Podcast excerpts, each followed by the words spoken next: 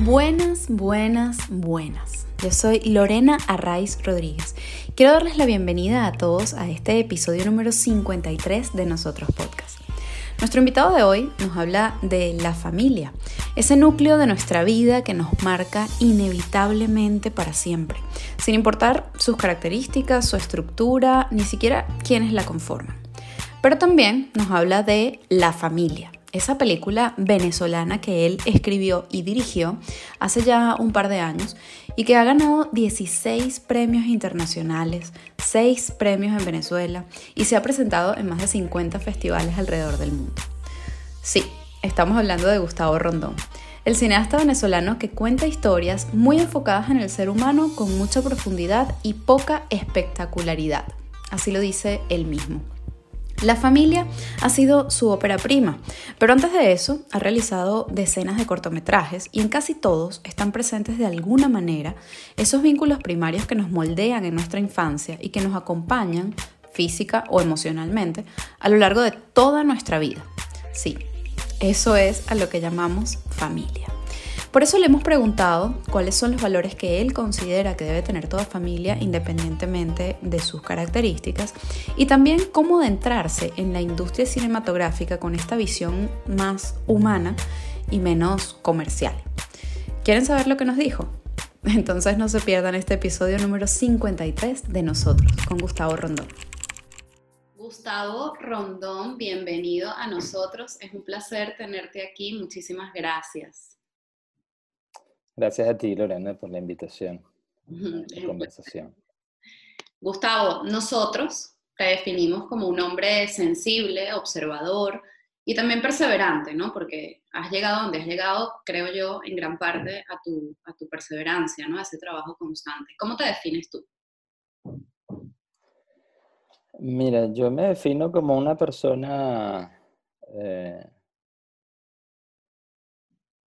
constante de, plantearme metas complejas y, altas y de trabajar mucho y de saber rodearme muy bien también. O sea, es como algo en lo que pongo mucho esfuerzo, tanto en mi vida personal como en mi vida profesional, para, para llegar a esas metas, como, como mencioné, que a veces suelen ser altas y complicadas, sobre todo para en el medio en el que estoy, sobre todo en el país del que vengo, que no, estamos, no es un medio en el que, en que las cosas estén dadas por sentadas o, o que haya algo de tradición que te, sobre la cual tú te, tú te sustentas, nada que ver. Pero bueno, sí, diría que es eso. Y bueno, por supuesto, con un carácter eh, tranquilo en ocasiones, pero quién sabe cuando me despiertas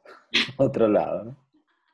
No, yo soy tranquilo, pero déjenme tranquilo, ¿no? Eso es como, ahí podemos encontrar cosas. Bueno, es parte de, creo yo, de la sensibilidad, ¿no? Yo creo que uno piensa que cuando dice que alguien es sensible, eh, lo tenemos asociado como a que es, mm, mm, no sé, como eh, lo confundimos a veces con susceptibilidad, ¿no? Pero eh, yo creo que la sensibilidad va hacia todas las, emociones, ¿no? Evidentemente. Entonces, bueno, eh, probablemente vaya por ahí tu, personalidad, no lo sé. ¿Cómo fueron tu infancia y tu juventud, Gustavo? ¿Cómo, no sé, qué recuerdas? qué, ¿Qué cosas o personas, situaciones que hayas vivido en tu infancia o en tu eh, juventud más temprana, no es que ya no sea joven, somos muy jóvenes. este, ¿Qué crees que, que, te haya marcado, que te haya dejado como esa huella que todavía hoy eh, y que probablemente durante toda tu vida eh, esté presente? Mira, em, yo vengo de una familia clase media, que, le había costado mucho llegar ahí, ¿no? Em, entonces, em, al mismo tiempo también de una familia que estuvo en constante movimiento. Yo recuerdo en mi niñez, como hasta los nueve años, que mis padres nos habrán hecho mudarnos alrededor de ocho o nueve veces, algo así. Sin embargo, tenía un centro, como un centro de, estancia, que era la casa de mi abuela materna, em, que eso significó que no importara dónde yo viviera, yo hacía mi, mi vida y mi círculo en, en ese lugar. ¿no? Vengo de, de, Cafetal, en Caracas, que, bueno, una zona como clase media absoluta. Eh, estudié en colegio público, había un asunto como de convicción también ahí de mis padres, ¿no? Bueno, eran otros tiempos también. O sea, entonces, yo crecí, viví mi niñez y adolescencia entre los 80 y la primera mitad de los 90 y entonces mis padres, mi madre era profesora universitaria, eh, dedicada a las, o sea, estudió eh, odontología, ciencias, pero se dedicó como al, al mundo social toda la vida, a la, a la, medicina social y tenía como un lado muy apuntalado en ese sentido. Mi padre venía de haber estudiado y trabajado en el sector tecnológico, pero era un magnífico dibujante y estudiante de arte que lamentablemente eh, como que en algún momento no, no, terminó de confiar en sus propias eh, capacidades y en su propio talento. Pero yo creo que esas, que esas dos figuras, de alguna manera, eh, van eh, permeando un poco lo que, lo, que, lo que sería mi mirada en el, en el mundo de hoy. Eh, mis padres se divorciaron, mi madre se volvió a casar y su esposo es un tipo también muy, muy, muy asociado al ámbito social y de una profunda humanidad. Entonces como que fui creciendo eso al mismo tiempo de una adolescencia maravillosa, de, de mucha libertad, ¿no? o sea, de estar uh, callejeando, como decimos nosotros.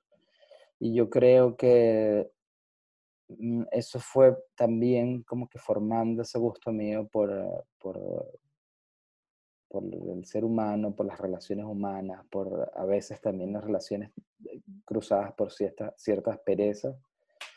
Eh, y bueno, de alguna manera sí me convertí en adulto, después estudié en la UCB también, en una época, eh, yo diría que, que fue quizás la última época donde la universidad significaba realmente mucho dentro del país y dentro de Caracas sobre todo, no solamente desde el plano académico, sino como desde el plano social, o sea, es la época donde sucedían, yo, en mi época eh, se terminaron los, eh, los encapuchados, que fue, una, fue, un fenómeno que duró siglos y que de alguna manera marcó eh, no solamente el, el, el, la cotidianidad universitaria, sino de, buena parte de Caracas. Es decir, había una, una idea como entre el no conformarse, entre la lucha, entre la, la, las, fuerzas encontradas, entre alguien que podría alzar su voz en, contra de, de, del poder y todo esto.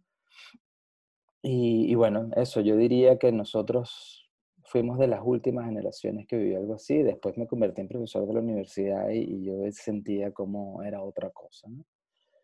Y eh, bueno, terminando la universidad, armé una productora, eh, con unos amigos y eso fue el comienzo de, este, de, de, esta vida profesional que en algún momento siempre está bastante ligada a lo personal, sobre todo en esta faceta de contador de historias y de cineasta.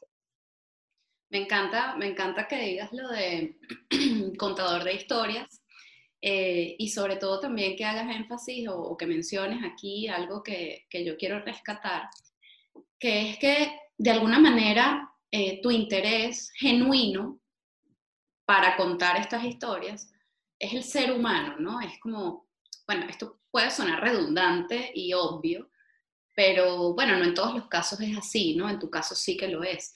Yo quiero citar algo que, que encontré por ahí de ti, que dices, contar historias muy enfocadas en el ser humano con mucha profundidad y poca espectacularidad es lo que me interesa, ¿no? Entonces yo creo que si partimos de allí, podríamos encontrar, me atrevo yo a decir, eh, la esencia, ¿no? De tu trabajo.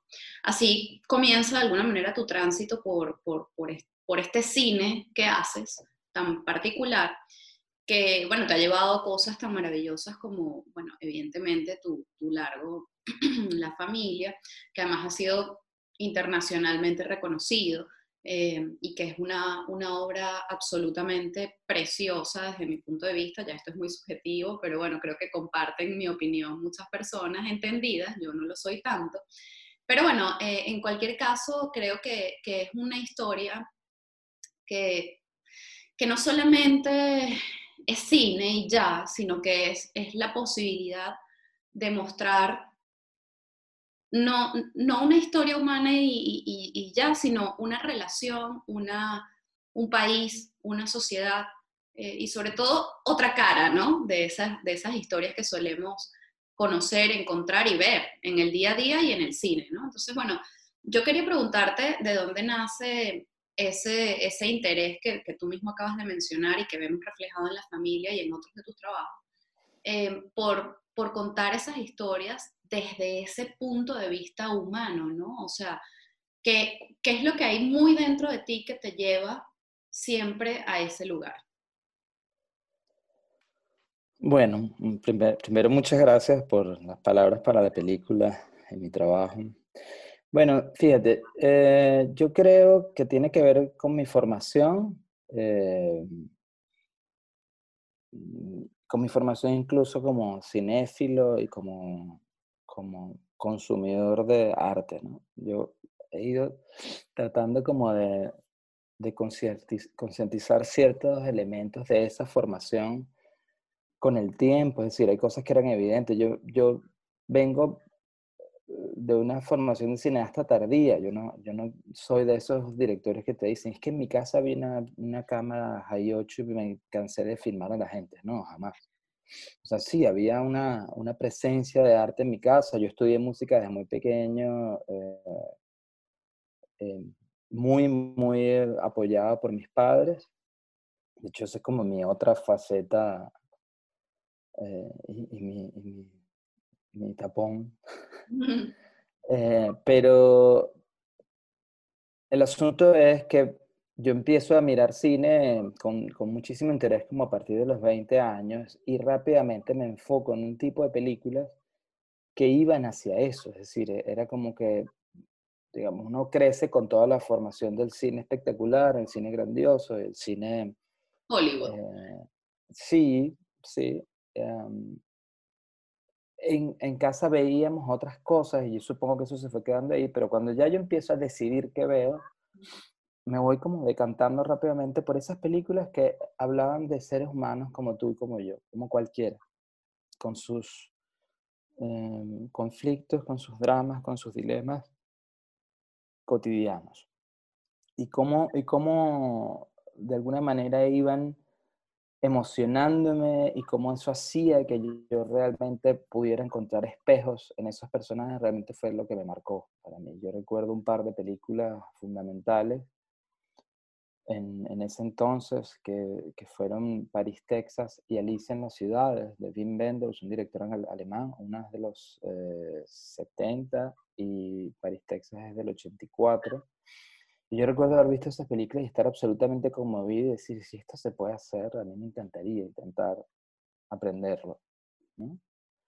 Y eso ha implicado desde entonces no solamente, digamos, ver y, ver y ver y ver y ver mucho, mucho cine y como de alguna manera ver y leer lo que ese cine te referencia y ver la pintura, que eso te tiene alguna, alguna influencia, sino una, una, una, una fascinación por la observación al, ser humano que te rodea y al que no te rodea también, pues son instancias, el salir a la calle mirar y fijar pequeños elementos. Yo creo que, que hasta ahora lo que yo he hecho eh, se ha basado precisamente en tomar pequeños eventos y, y como que hacerlos eh, crecer en una historia. En, mis cortometrajes.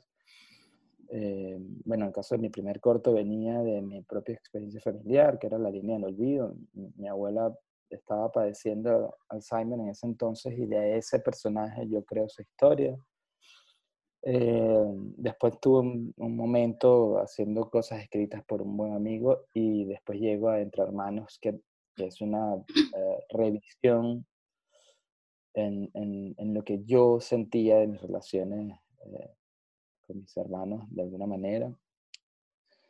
Y después eso lo fui alimentando con mis propios temores, mis propias etapas de la vida. De alguna manera lo que uno hace va reflejando ese momento de la vida. Y cuando yo llegué a mi, al último corto que hice, que era Nostalgia, que también, estaba también... perdona que te interrumpa, pero claro, es que Nostalgia eh, también de alguna manera eh, plantea una relación padre-hijo, ¿no? Eh, también distinta, ¿no? O, por lo menos es que me llama mucho la atención que, primero que plantees, como te decía, eh, eh, esa, otra cara, ¿no? De, la relación del padre, de la figura paterna, masculina con, los hijos, pero luego además es como ese, ese algo, o sea, es que lo estás contando, pero, pero, pero yo lo quiero resaltar, porque es que hay una punta del iceberg, ¿no? En todo esto, y luego tú es como que desglosas todo el iceberg, ¿no? Entonces, eh, eh, nostalgia y la familia a mí me parece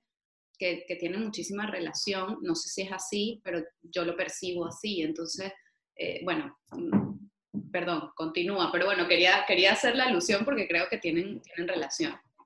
Sí, no, está, está muy bien. De hecho, fíjate, fue una relación entre esas dos obras que yo la concienticé después que tenía un buen rato trabajando en la familia, ¿no? Eh, yo, eh, Nostalgia viene de un punto de transición en mi vida a la adultez y completamente, ¿no? Es decir, yo estaba con mi pareja y de alguna manera venía una etapa completamente distinta donde ya íbamos a casarnos y todo esto, y esa historia de alguna manera refleja esos miedos más, eh, más hondos a lo que es la responsabilidad, a lo que es la, el, estar encargado de, o, al, perder la individualidad de la vida, ¿no?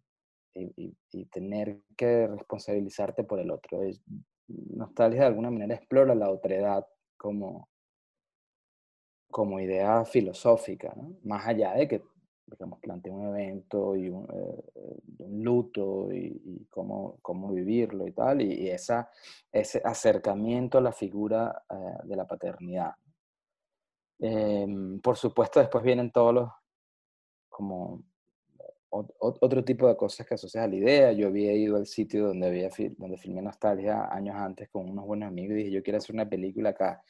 Y después que tenía la historia, una noche soñé con la historia sucediendo en ese lugar y yo dije, bueno, ya está, esto hay que, hay que seguirlo, ¿no? Y tomó bastante tiempo producir Nostalgia, fue complicado, no, había, como que no, no, había gente con demasiada fe en ese corto. Y, pero después que empecé a trabajar la familia, yo estreno Nostalgia en el 2012 con un estreno muy exitoso en Berlín, el primer cortometraje venezolano ahí, en la sección más alta y tal. Y Ah, con ese corto me pasó que, que yo sentí que ya las ideas se me estaban quedando cortas para el tiempo que las venía trabajando. Es decir, los 15 minutos era como, ah, pero ves, aquí hay algo. De hecho, Nostalgia llegó a tener una versión de 45 minutos. Fue como podar y poder. Arranco el trabajo con la familia, que, que, parte de esa, de esa observación social, es decir, de, de, de todo este asunto de la violencia que como venezolanos arrastramos constantemente y, nos, sofoca, ¿no? Pero yo dije, bueno, ok, quiero trabajar de este tema, pero otra vez, ¿no? Metido en una historia, metido en las cuatro paredes y más bien, en, en, vez de trabajar lo externo y lo que de alguna manera todos conocemos y, y como que compartimos en cierta medida, me quiero meter en, en, un mundo íntimo y explorar el tema desde allá adentro, a ver qué pasa.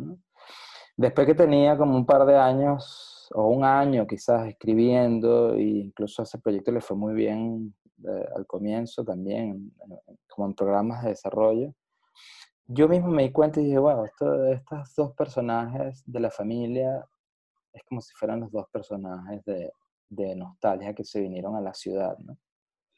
Em, claro, con, con, la madre que desapareció y todo aquello, pero, pero bueno, yo mismo encontré una relación y empecé yo a, normalizar eso, es decir, al, entender que, que, mi trabajo siempre está enlazado, eh, que, que, me fascinan eh, esas historias dentro de las familias esos asuntos no resueltos, esos asuntos eh, que, que, corren el tiempo sin la capacidad de sus miembros comunicarlos y trabajarlos, sino eso, que el tiempo hace su trabajo y, y a mí eso realmente me apasiona.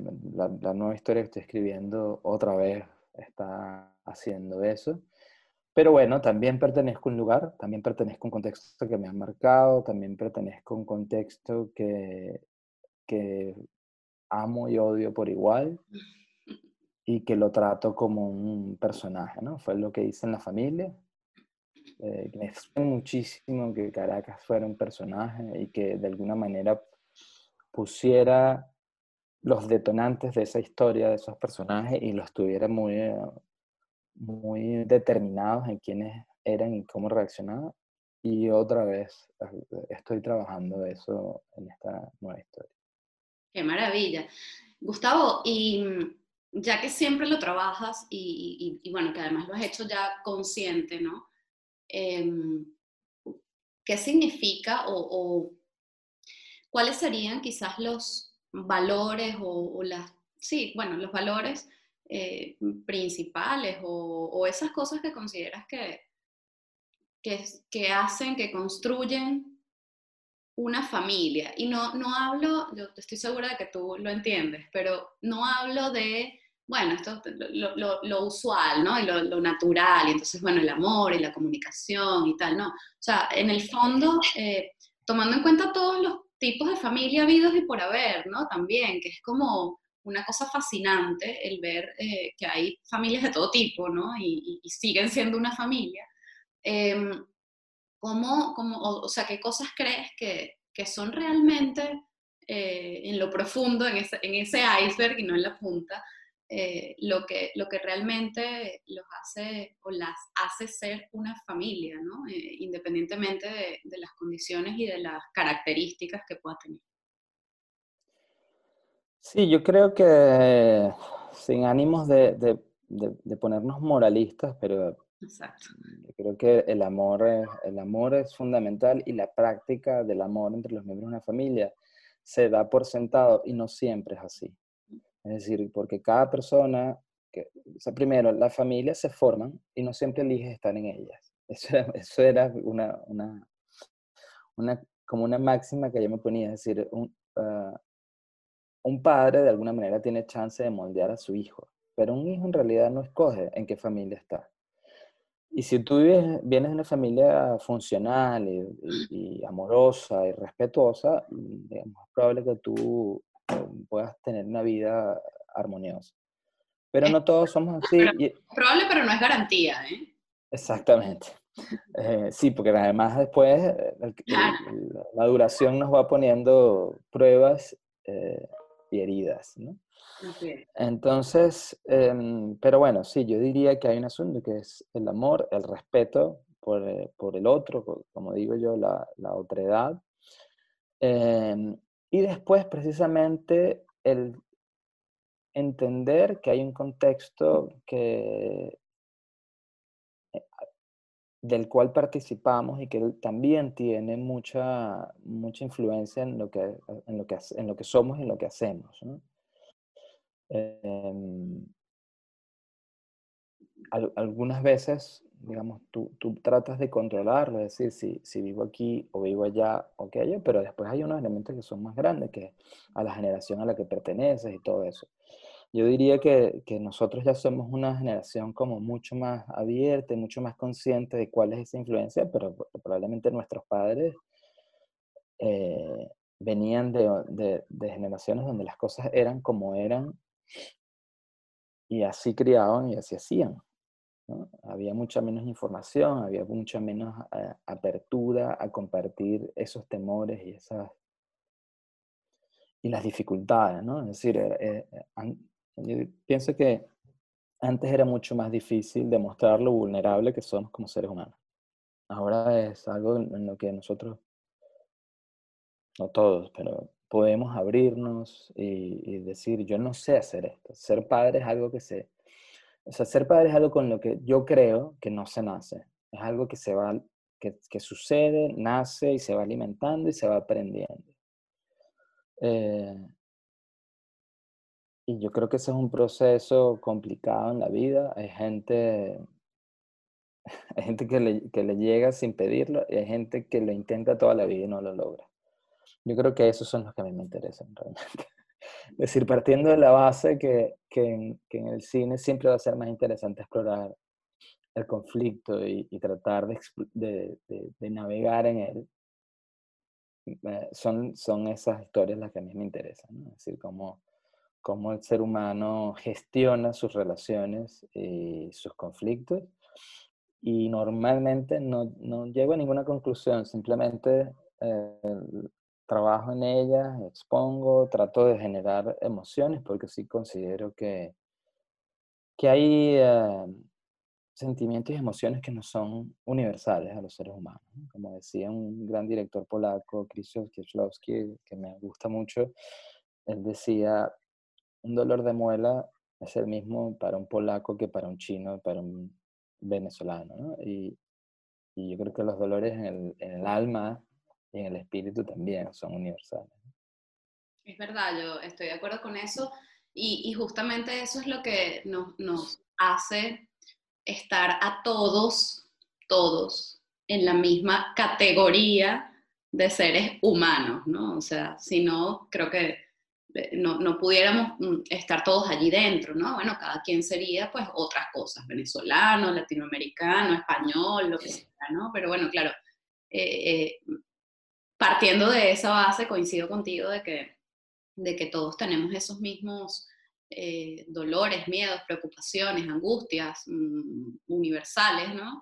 Este, bueno, así, pero eso yo creo que además es positivo, ¿no? Porque si, si lo miramos así, eh, podríamos todos también tener la capacidad, lo que pasa es que no todos tenemos la voluntad, que es distinto, eh, de mm, encontrarnos en el otro, ¿no? Esa otra edad de la que tú hablas, eh, si, si, si, si, fuésemos capaces de, de, comprender eso, de que todos estamos en el mismo lugar desde el punto de vista de, de preocupaciones y de cositas que nos pasan dentro, eh, bueno, podríamos encontrarnos de otra forma, ¿no?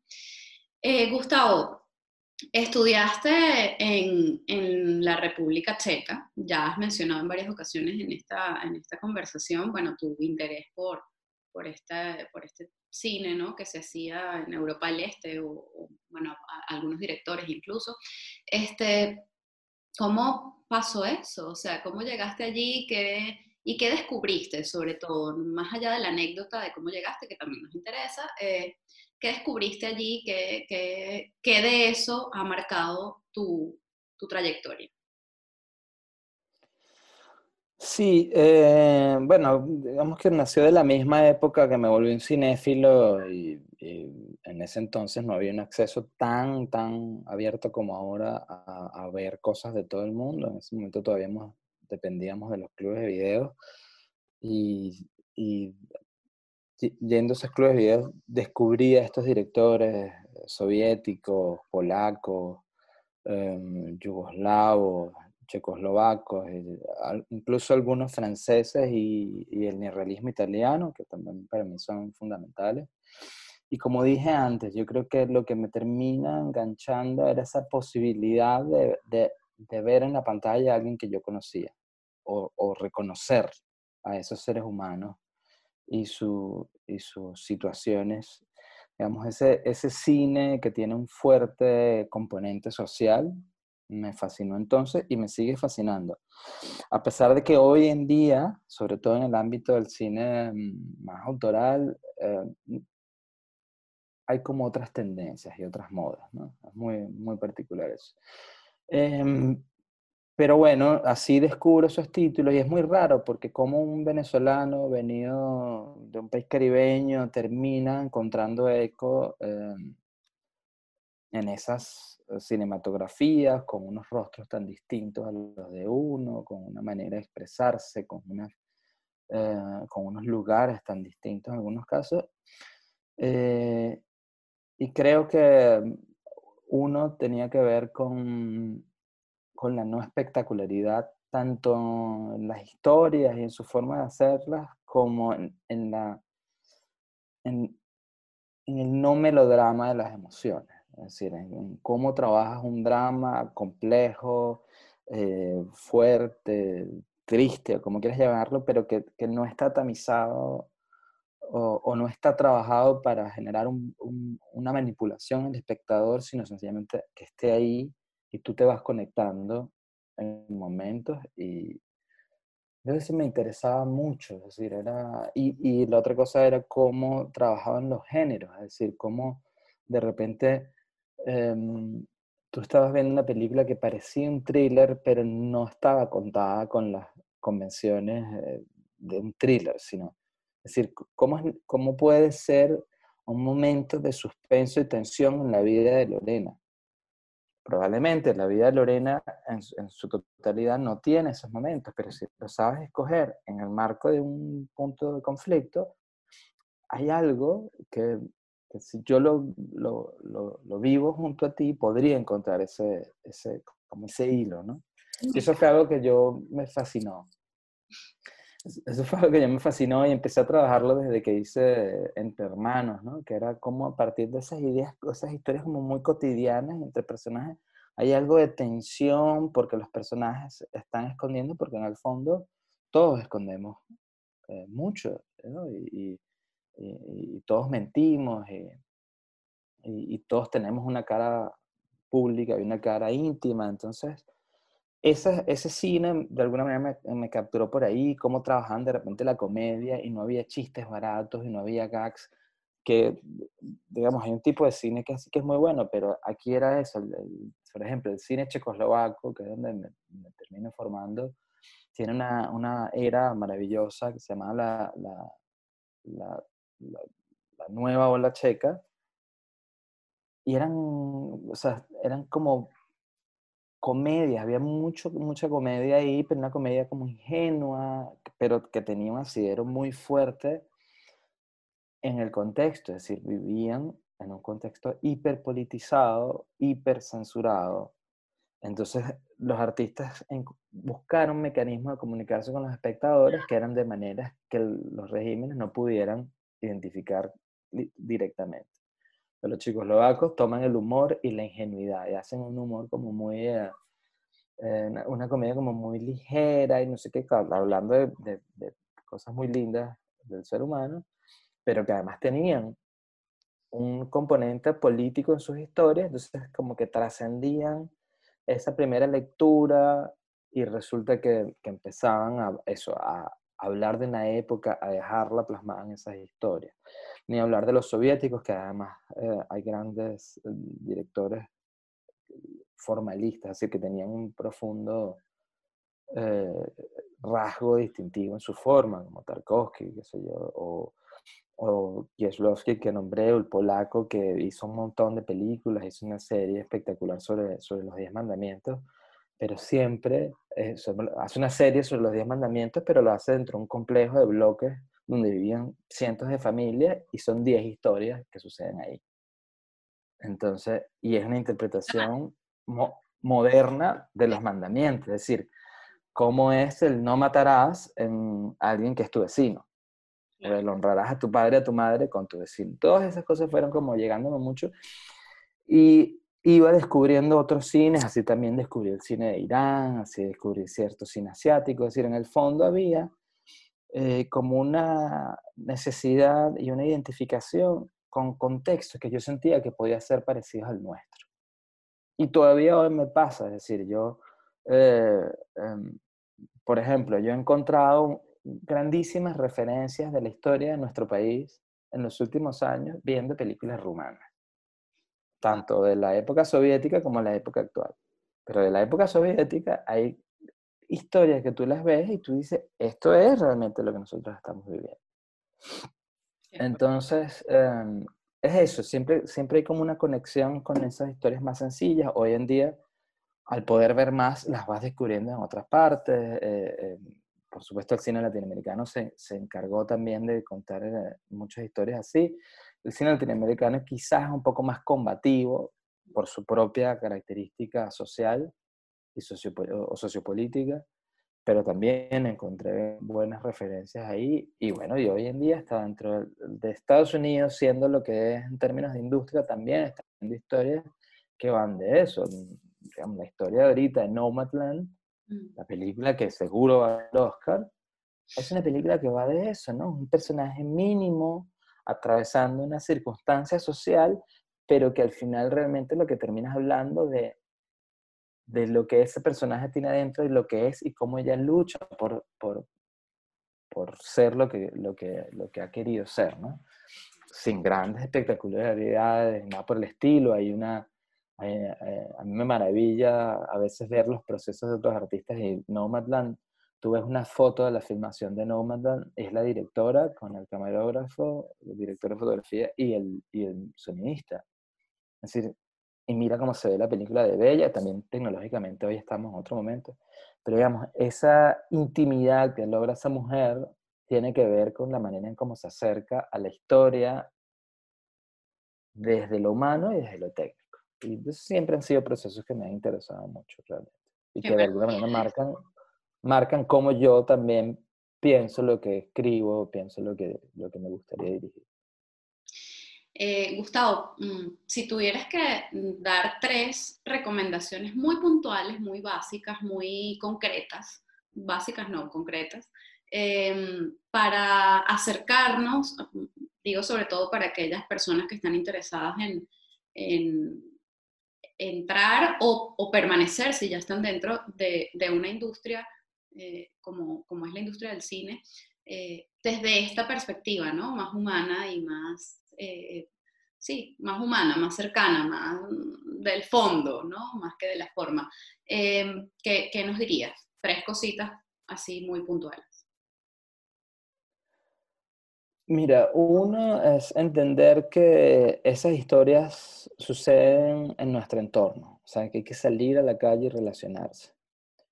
Eh, mirar, mirar cómo la gente habla y cómo se relaciona y qué le preocupa y, qué en común tienes con ellos, a pesar de que vivan eh, en entornos distintos. Eh, yo diría que eso es algo que, que ahora que emigré perdí un poco. O sea, ni hablar con el año de pandemia que nos ha tenido muy encerrados. Eh, eso por un lado. Después diría es em,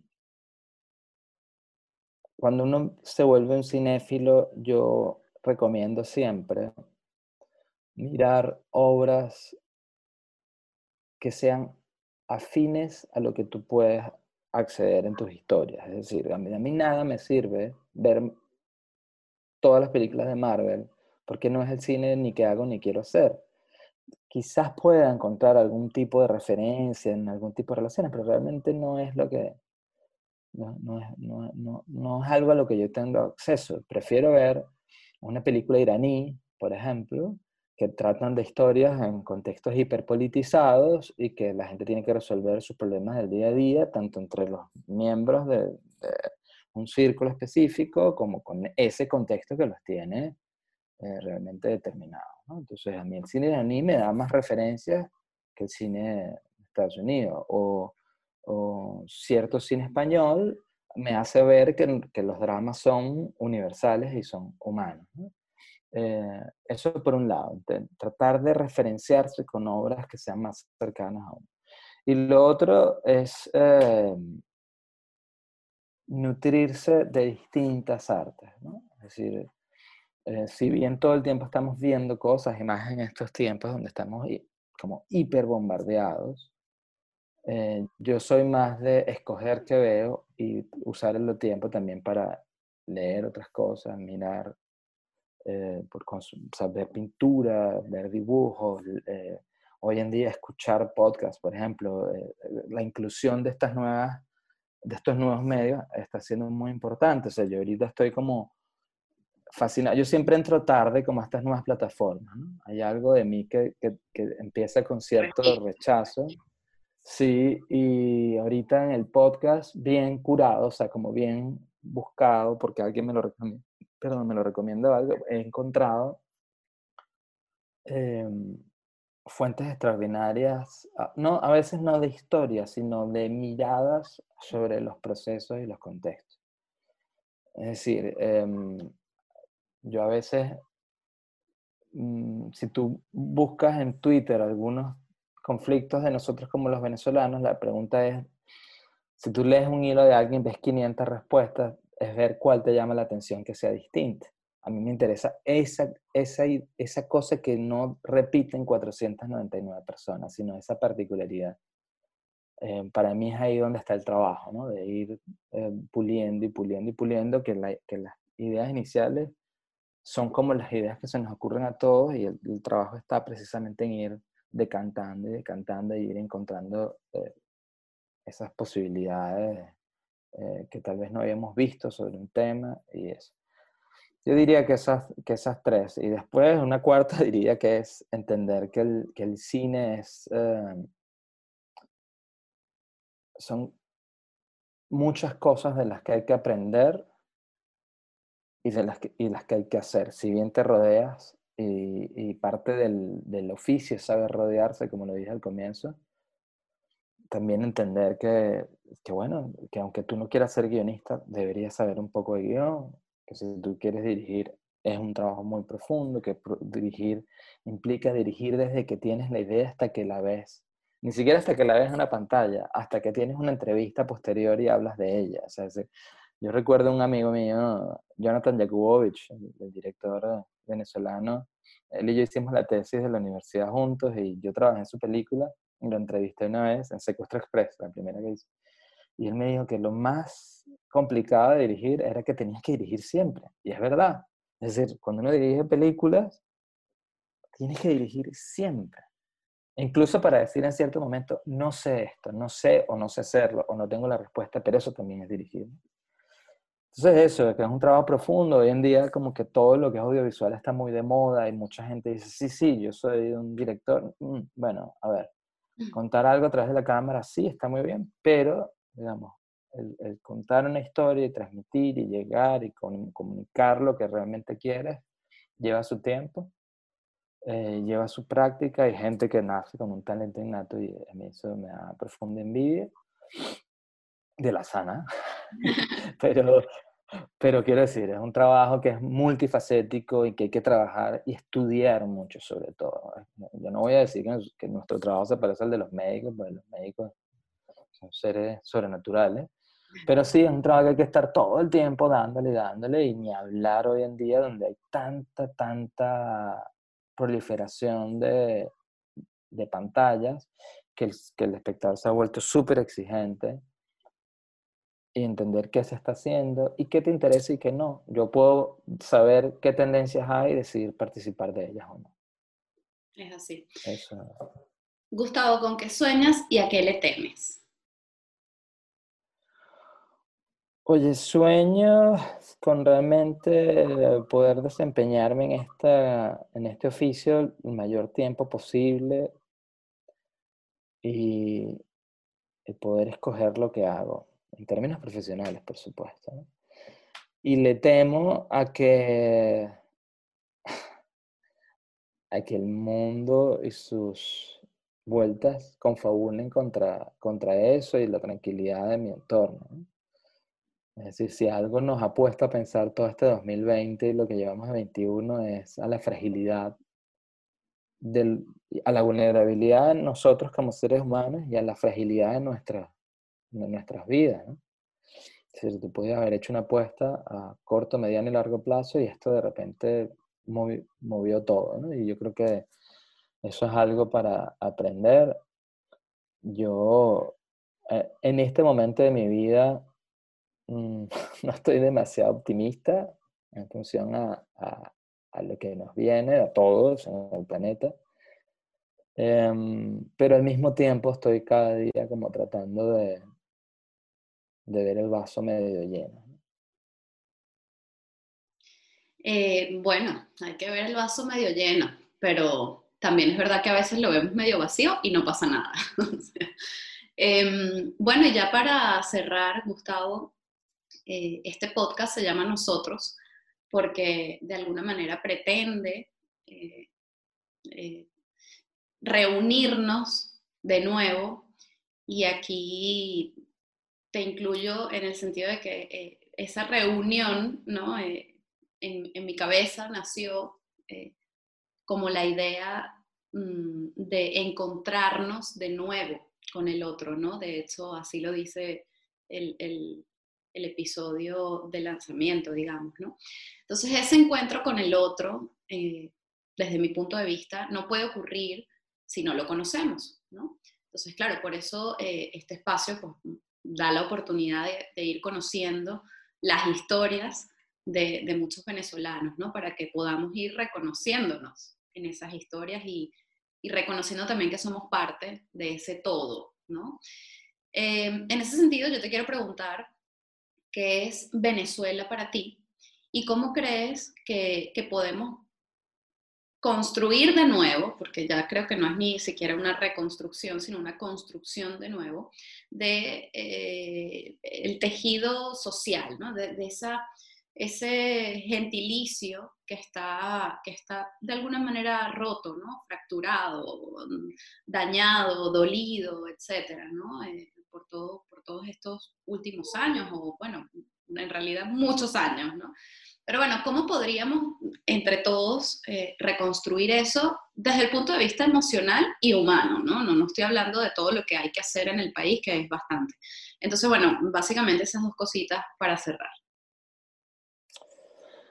Fíjate, yo creo que, bueno, que Venezuela para todos es eh, eh, el origen, em, dependiendo de, qué generación seas, tendrás más, mejores o, peores recuerdos de tu entorno y tal. Digamos, el origen, yo, yo comparto esa idea que mencionas de que es un gentilicio que en este momento duele un poco, em, duele a lo interno, es decir, el, sentir que, que, hay algo quebrado ahí. Y, fíjate que esa idea de construcción de la que tú hablas, yo la expreso en, mi película La familia. Es decir, el, final de esa película trata de, explorar esa idea, ¿no? De si es posible irnos a lo mínimo y empezar nuevamente. Em, y yo soy de los que piensa que, que, es mejor construir o reconstruir algo, o sea, reconstruir con los restos de algo que construir con nada. Debería tardar menos, es lo que pienso, ¿no? Em, pero bueno, yo, yo creo que es entender que si algo, si algo nos ha demostrado esto y sobre todo el hecho de, de, de, que hayamos tantos venezolanos afuera, nos ha hecho entender que, que no somos el centro del mundo, que realmente eh, somos parte de un todo y que las complejidades de nuestra historia no son las únicas, es decir, hay, hay, hay, realmente em, otras historias de otros países que son igual o más complejas, em, pero sobre todo pienso que, que debemos entender que que cuando nos insertamos en otro lugar debemos ser respetuosos de, de lo que ese lugar eh, eh, te está dando y no forzar, ¿no? No forzar el hecho de que yo llego aquí y, tú tienes que ser como yo. Y bueno, y en torno a lo, a lo que es nuestro país propiamente, eh, para mí es una gran incógnita. Nosotros estamos profundamente Em, heridos y manipulados por el poder y en el poder está incluido todo lo que, todo lo que se puede incluir ahí. No, es nada más quien ejerce, sino todo. Y mm, creo que al poder le conviene mucho tenernos eh, dormidos ahorita y atomizados. Y creo que hasta que no resolvamos eso, entendamos que una fuerza más cohesionada, más potente, nos va a tocar un rato más de, de, arrastrar, como decimos, este gentilicio y, y este equipaje que a veces eh, te genera tristeza, rabia, también te genera alegría, porque también por primera vez en nuestra historia estamos regados por el mundo y de repente te empiezas a encontrar gente haciendo cosas maravillosas, pero, pero bueno. No sé si estoy realmente dando una, una recomendación, realmente estoy hablando desde lo que siento y pienso. Eso es lo más importante, muchas gracias por hacerlo así. Y, y bueno, eso no, no yo, creo que eh, respetarnos y, esa idea de la otredad la necesitamos más que nunca. Y yo creo que nos tiene, o sea, estamos como estamos porque hay gente que no, que no entiende esa, esa, esa faceta filosófica del ser humano, ¿no? que, que somos más allá de nosotros, o sea, que tenemos alguien al lado que, que también tiene su, su manera de ser, sus convicciones, sus necesidades, y la idea es ver cómo eso se teje, como dices. Así es.